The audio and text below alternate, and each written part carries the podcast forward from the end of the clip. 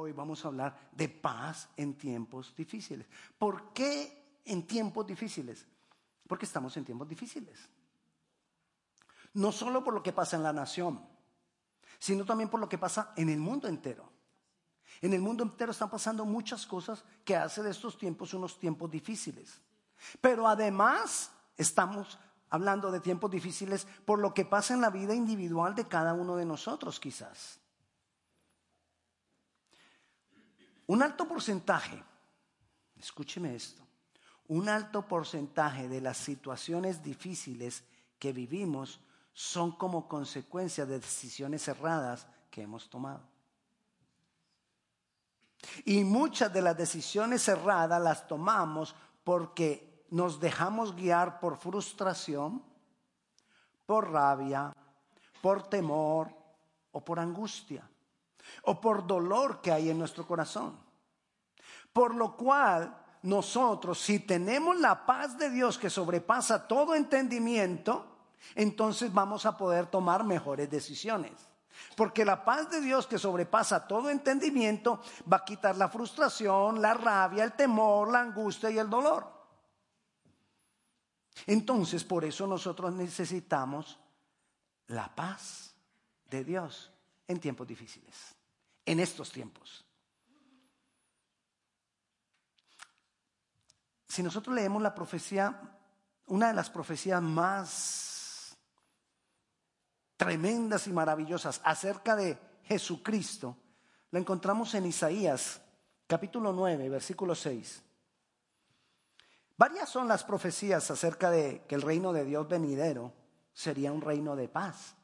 Y mire lo que dice Isaías, porque un niño nos es nacido, un hijo nos es dado y el principado sobre su hombro y se llamará su, llamará su nombre admirable, consejero, Dios fuerte, Padre eterno, príncipe de paz. O sea que ya nos está hablando esta profecía que una de las cosas que Jesús iba a traer sobre nosotros era paz. Y cuando Él venga por segunda vez, Él llenará la tierra de su gloria y entonces la tierra será llena de qué? De paz.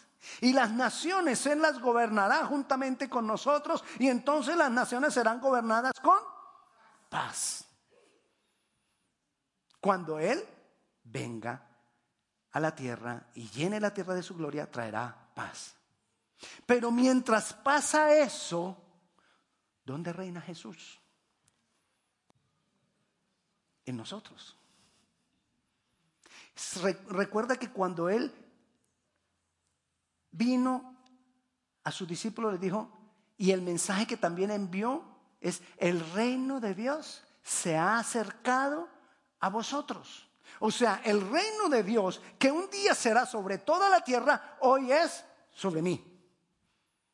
Un día será sobre toda la tierra, pero mientras tanto es sobre mí. Un día llenará toda la tierra de su gloria, mientras tanto a mí me llena de su gloria. Un día llenará toda la tierra de paz, mientras tanto a mí me llena de paz.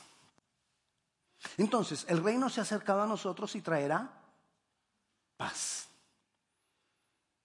¿Cuándo esa paz se manifieste? En la medida que Él reine más y más sobre mi vida. En la medida que yo dependa más de Dios, más paz se manifestará en mí. Entre más reine Él, más paz hay en mí. Entonces, la paz en nosotros es parte del proceso de santificación. Porque entre más reine Él, más paz tengo. Ahora, ¿qué es el proceso de santificación? El proceso de santificación es el proceso de que yo recibo a Jesucristo hoy como Señor y Salvador. ¿Quiénes han recibido a Jesucristo como Señor y Salvador? Deje la mano levantadita. No, mentira. Deje la mano levantada, yo observo, no. Entonces, hemos recibido a Jesucristo como Señor y Salvador y Él nos presenta ante el Padre como santos. Pero séame sincero, ¿usted obra todos los días como santo? No, ¿verdad que no? Esas mañanas que le dicen a uno, uy, me levanté con el pie izquierdo. Y que preciso ibas tarde. Y te quisiste tomar el café ya saliendo de la casa tarde y se te regó el café además en la camisa blanca. De esos días normalmente no se nota tanta santidad. Por lo que decimos, por cómo reaccionamos. Preciso ese día se puso usted los tacones, esos altos del tacón delgadito y se le quebró el...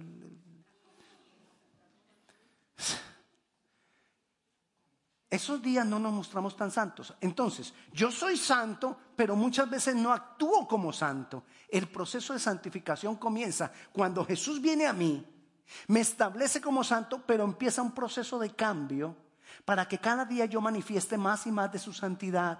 Un proceso de cambio, que ese proceso va a llegar hasta cuándo? Hasta el borde, ¿se acuerda el borde? Ok, hasta allá va a llegar. Hasta el día que nos vayamos, hasta ahí vamos a estar en un proceso de santificación. Entonces, entre más avance yo en ese proceso, más reina Jesús en mi vida. Y si más reina Jesús en mi vida, más paz hay en mí. Entonces, la paz es como consecuencia del proceso de santificación. Mira lo que dice Primera de Tesalonicenses 5:23. Y el mismo Dios, ¿cuál Dios? El mismo Dios de paz. Os santifique. Pero voy a detenerme en esa frase, el mismo Dios de paz. Cuando usted encuentra en la Biblia un adjetivo que describe a Dios, se nos está queriendo revelar Dios como la fuente de ese adjetivo para nosotros. Cuando la Biblia te habla del Dios de amor, Quiere decir que ese Dios es la fuente de qué? Del amor. Si nos está hablando del Dios todopoderoso, quiere decir que todo poder viene de Dios. Nos habla del Dios de amor. Cuando habla del Dios de la gracia de Dios o del Dios de gracia, nos está hablando que la gracia viene de de Dios. Entonces, hablamos del Dios de amor, del Dios de gracia, hablamos de Jehová de los ejércitos. Quiere decir que Él es el que batalla por mí, el que pelea las batallas por mí. Y en varios versículos encontramos como en este que nos dice el Dios de paz. O sea, que la fuente de la paz únicamente la puedo encontrar en Él. Y entonces dice, el mismo Dios de paz os santifique por completo el proceso que le estoy hablando del proceso de santificación. El mismo Dios de paso santifique por completo y todo vuestro ser, espíritu, alma y cuerpo sea guardado irreprensible hasta la venida o para la venida de nuestro Señor Jesucristo.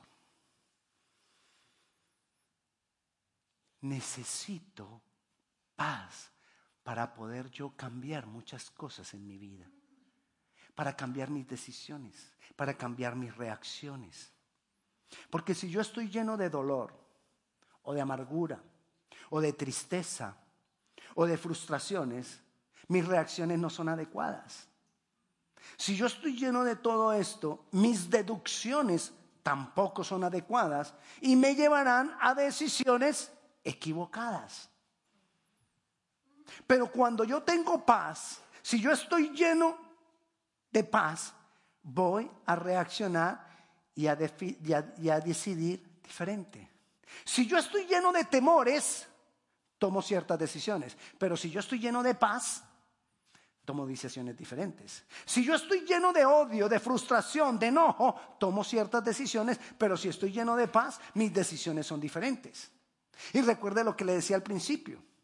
Muchas de nuestras situaciones difíciles son por causa de nuestras malas decisiones. Entonces, si yo estoy llenándome de paz, mis decisiones serán mejoradas. Y si mis decisiones, serán mejoradas, muchas de mis situaciones también serán mejoradas o cambiarán.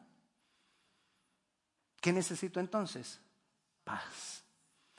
Relacionarme con ese Dios de paz para que Él me llene de paz.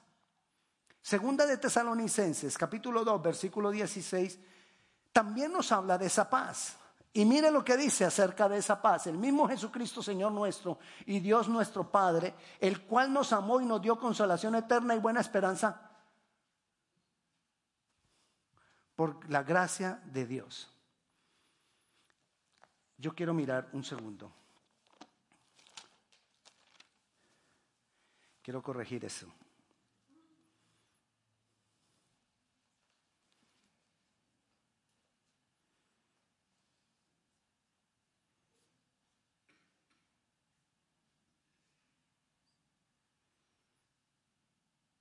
Perdón, es segunda de Tesalonicenses 3:16.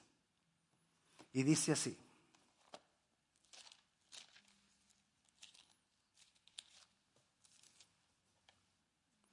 El mismo Señor de, Señor de paz os dé siempre paz en toda manera. El Señor sea con vosotros. ¿Que nos dé paz cuándo? Siempre. Siempre y en toda manera. ¿Por qué Dios me está hablando que yo necesito paz siempre? Porque en cualquier instante, si tú no tienes paz, vas a tomar la decisión inadecuada, la decisión equivocada. En cualquier momento vas a decir renuncio. En cualquier momento vas a decir no voy más. En cualquier, cualquier momento vas a decir sí. Y eran decisiones equivocadas. Cuando quizás lo que Dios esperaba era que no renuncies. O quizás lo que Dios esperaba es que dijeras no. Pero nosotros, porque no teníamos paz en ese momento, tomamos la decisión inadecuada. No sabemos en qué momento tendré una reacción por algo que pase. No sé en qué momento tendré que tomar una decisión urgente. Pero si la paz siempre está en mí, la paz de Dios, entonces va a haber una garantía de que voy a tomar siempre las decisiones adecuadas. Así me parezca que no es.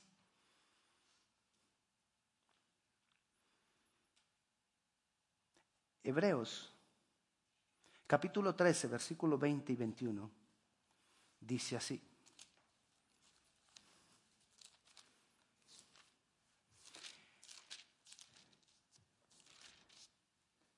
¿Y el Dios? ¿Cuál Dios? El Dios de paz. Que resucitó de los muertos a nuestro Señor Jesucristo, el gran pastor de las ovejas por la sangre del pacto eterno, os haga aptos en toda obra buena para que hagáis su voluntad. ¿Cómo voy yo a lograr hacer la voluntad? cuando yo me relaciono con el Dios de paz. Si yo estoy con el Dios de paz, el Dios de paz me llena y por esa paz de Él en mí voy a poder hacer su voluntad. Voy a poder decirle no a lo que tengo que decirle no. Voy a poder decirle sí a lo que tengo que decirle sí. Voy a poder escuchar su voz. Cuando yo no tengo paz, cuando yo tengo temor, cuando yo tengo dolor, cuando yo tengo frustraciones, cuando yo tengo una cantidad de cosas en mi corazón, toda esa cantidad de cosas no me dejan escuchar la voz de Dios. Pero cuando yo tengo paz, entonces voy a tener libertad para escuchar la voz de Dios. Por eso yo necesito paz. Necesito paz. El Evangelio en que nosotros hemos creído, Dios mismo lo ha llamado el Evangelio de paz.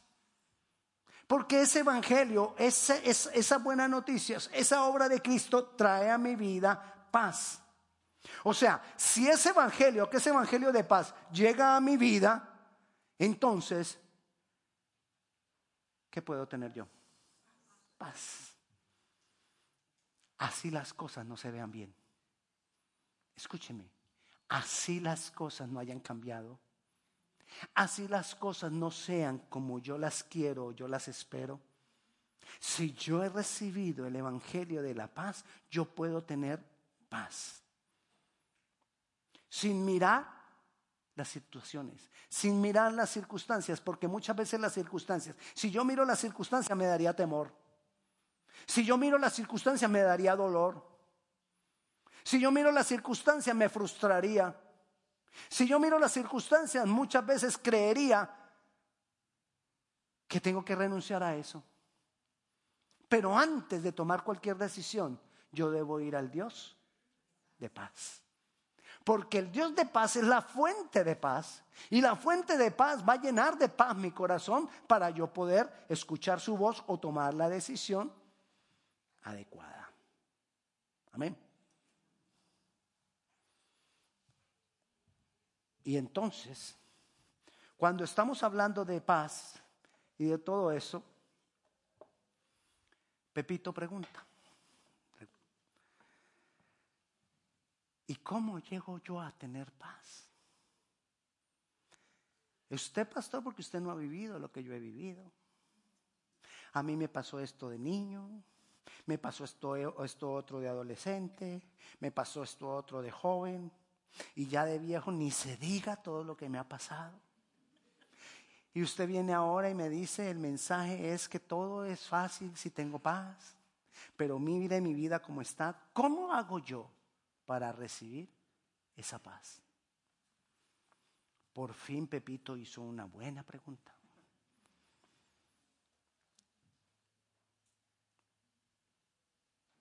Miremos lo que dice Romanos, capítulo 5, versículo 3.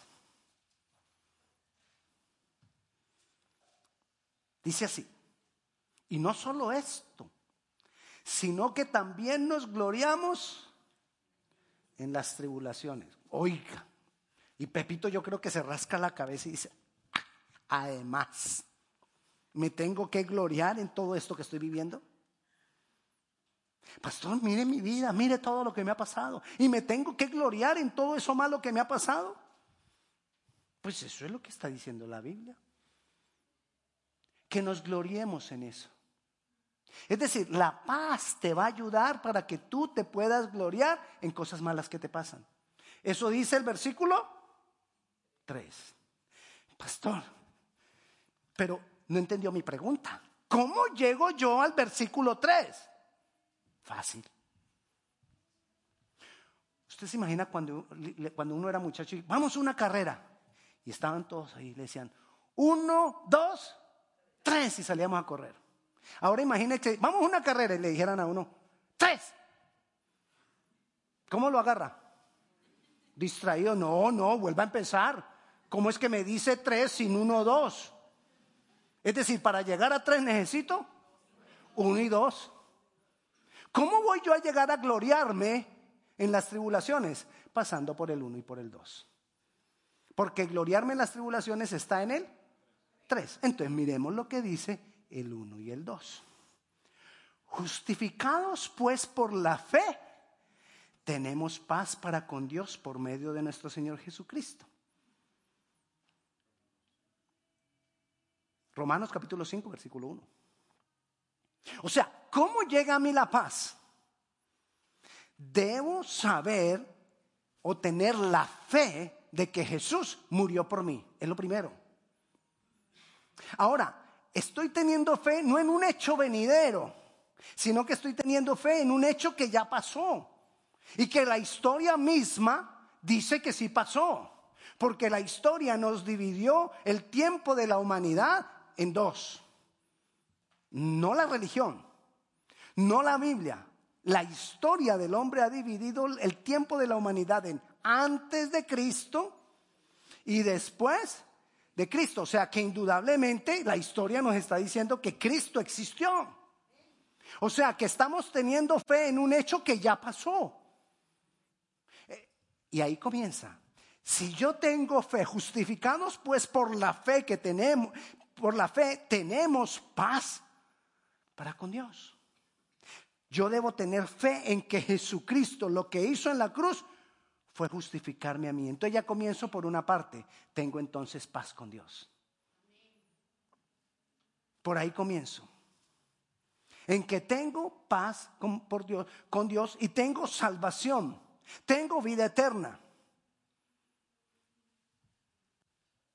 pero yo necesito ser, entenderlo bien y ser consciente. Yo tengo vida eterna. Si yo tengo vida eterna, lo que estoy viviendo acá es pasajero. Si yo tengo vida eterna, lo que me está pasando acá es un, pasito, es temporal. Porque la vida eterna es para siempre.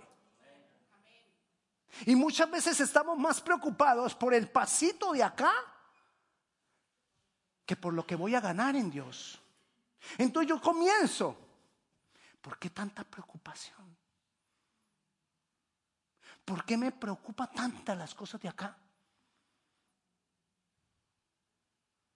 Las necesidades que nos han impuesto nos, nos preocupan. Eh, necesidades impuestas. Pastor, es que necesito un microwave. Necesitas microwave. Un microondas. Oh, perdón. Un microondas. Disculpen la pronunciación. Por un micro. Pastor, necesito un microondas. ¿Será que necesitamos? No. Pastor, es que mi casa es muy, muy triste, mis hijos no tienen televisión. Y necesitamos tres. Porque tenemos basement. De verdad. Y se nos vuelve. Y, a veces eso hasta nos hace, nos hace tomar decisiones equivocadas. Porque hoy me meto en un crédito. Porque además el televisor del basement tiene que ser más grande de 40, usted imagina un televisorcito de 42 pulgadas en un basement. No, tiene que ser de 60. Y me meto en un crédito para poder tener el televisor de 60 y después tengo problema porque no tengo con qué pagar. Decisiones cerradas, porque estoy pensando en lo que, se, en lo que pasa aquí, en lo que es temporal. Y me estoy, me estoy dejando afectar por lo temporal. Yo tengo que tener puesto la fe en que en Cristo tengo vida eterna. Eso me va a dar paz. Pero mire lo que dice el versículo 2.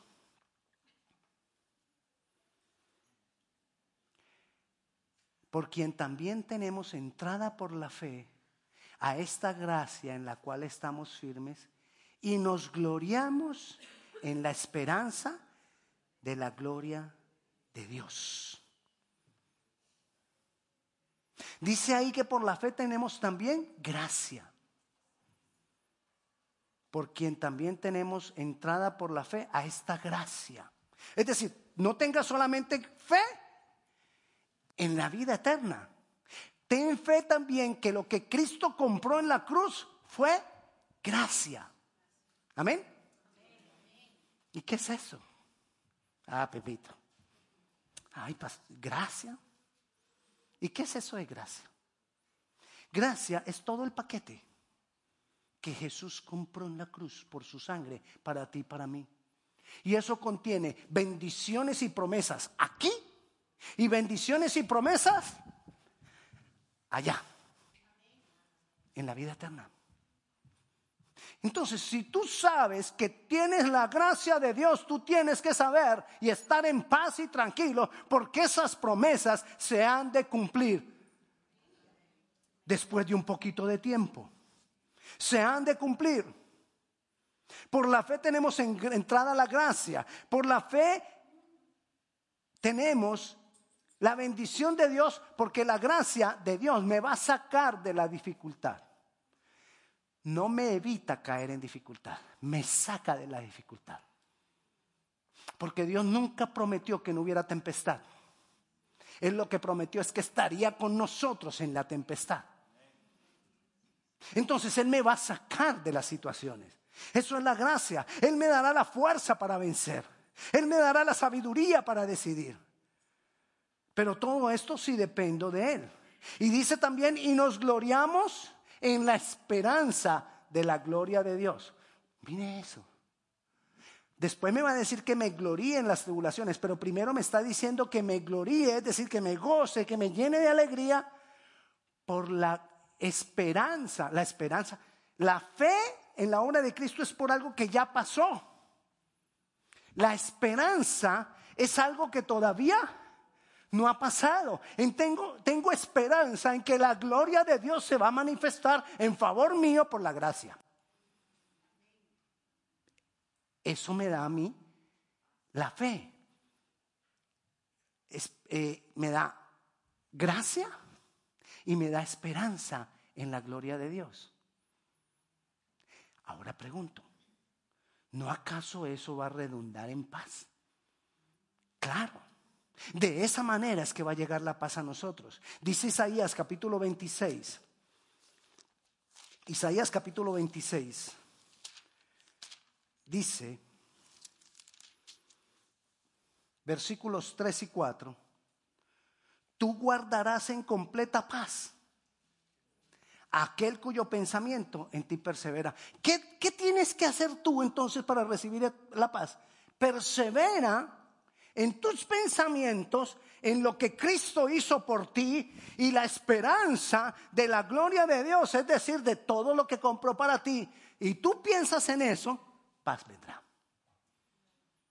Pero ¿sabe qué nos pasa? Que yo pongo la mirada en la dificultad y pienso más en la dificultad que en lo que Jesús hizo por mí y en lo que yo puedo esperar que se manifieste por la gloria de Dios. Entonces por eso no tengo paz, porque me asusta lo que estoy viendo, porque me asusta lo que me está pasando, porque me asusta todo lo que me está rodeando. Pastor, es que mires muchas las cosas que me están pasando, no las mires. Mira lo que hizo Jesús por ti, ten fe en lo que ya hizo por ti y ten esperanza en la gloria de Dios que se va a manifestar en favor tuyo por la gracia. Entonces vas a tener paz. Deja de mirar las circunstancias. Haz tu parte. Toma las decisiones que tienes que tomar. Ah, no, te cruces de brazos. Yo no te estoy diciendo que te acuestes a esperar a ver qué Dios va a hacer. No. Yo te digo, haz tu parte. Y de resto, espera en Dios. Si tú puedes hacer algo por esa situación, haz lo que tú tengas que hacer. Y espera en Dios. Y si no puedes hacer nada, no hagas nada. Solo espera en Dios. Eso es la paz y así se manifiesta la paz. Y nos gloriamos en esa esperanza de la gloria de Dios. Primera de Pedro, capítulo 5, versículo 10. Mas el Dios de toda gracia, que nos llamó a su gloria eterna, después de que padezcáis, ¿cuánto?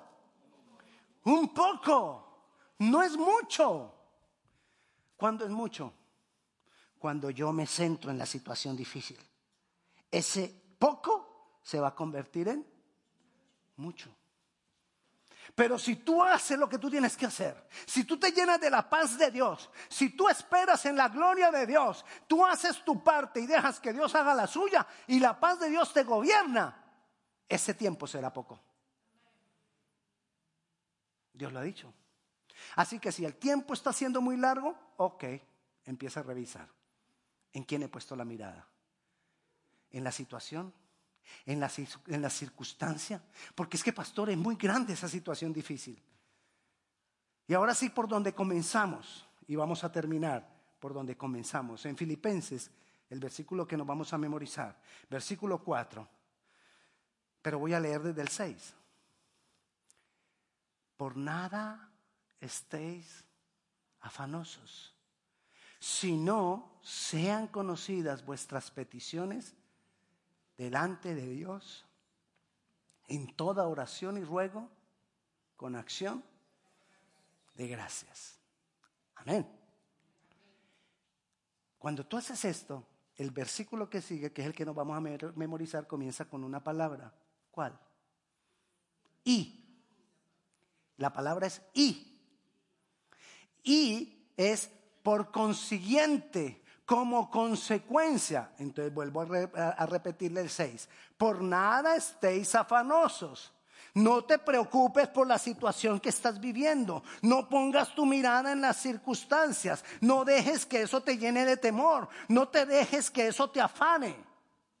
Por nada estéis afanosos, si no sean conocidas vuestras peticiones delante de Dios en toda oración y ruego, con acción de gracias. Dale gracias a Dios. ¿Sabes qué te va a permitir darle gracias a Dios aunque todavía no haya pasado? La paz. Dale gracias a Dios. Y entonces, más paz. La paz de Dios que sobrepasa todo entendimiento guardará vuestros corazones y vuestros pensamientos en Cristo Jesús. Amén. No por estar preocupados por los problemas se solucionan los problemas. A veces creemos, pero ¿cómo no me voy a preocupar? Mira el problema que tengo tan grande. Y es que si te preocupas se soluciona. Y es que si lloras se soluciona. Y es que si te quejas se soluciona. Y es que si peleas se soluciona. No. Antes lo agravas más porque toma las decisiones incorrectas. Los problemas se solucionan cuando tomamos decisiones correctas y cuando estás en paz. Estar en paz con Dios te ayuda a tomar decisiones correctas. Te repito, si tienes un problema y hay algo que hacer, haz tu parte y espera en Dios. Él hará la de Él. Y si tienes un problema y tú no tienes nada que hacer, pues no hagan, no inventes. Porque cuando tú inventas, se agrava el problema. Inventes, deja que Dios lo haga. Si tienes algo que hacer, hazlo y espera en Dios. Si no tienes nada que hacer, no lo hagas. Métete con Dios. Y el Dios de paz nos dará paz. Confía en la obra de Cristo, pero confía también en la gloria que Dios manifestó en favor de los hijos de Dios. Eso es paz. Amén. Así que yo te invito a que vamos a orar. Vamos a darle gracias al Señor por la obra de Cristo en la cruz. Y vamos a darle gracias a Dios por la gloria de Dios que se ha de manifestar en favor nuestro. Y la paz de Dios guardará nuestros corazones. Señor, te alabamos. Señor, te bendecimos. Señor, te damos toda la gloria a ti. Jesús, tú moriste por nuestros pecados. Jesús, tú moriste en la cruz por nosotros y nos has regalado salvación. Jesús, gracias. Venimos delante de ti en acción de gracias. Y tenemos la esperanza en la gloria tuya, en que tú te vas a manifestar con gloria, en que tú vas a hacer la obra. Glorifícate, glorifícate Señor.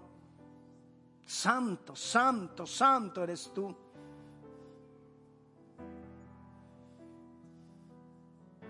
Bendito eres.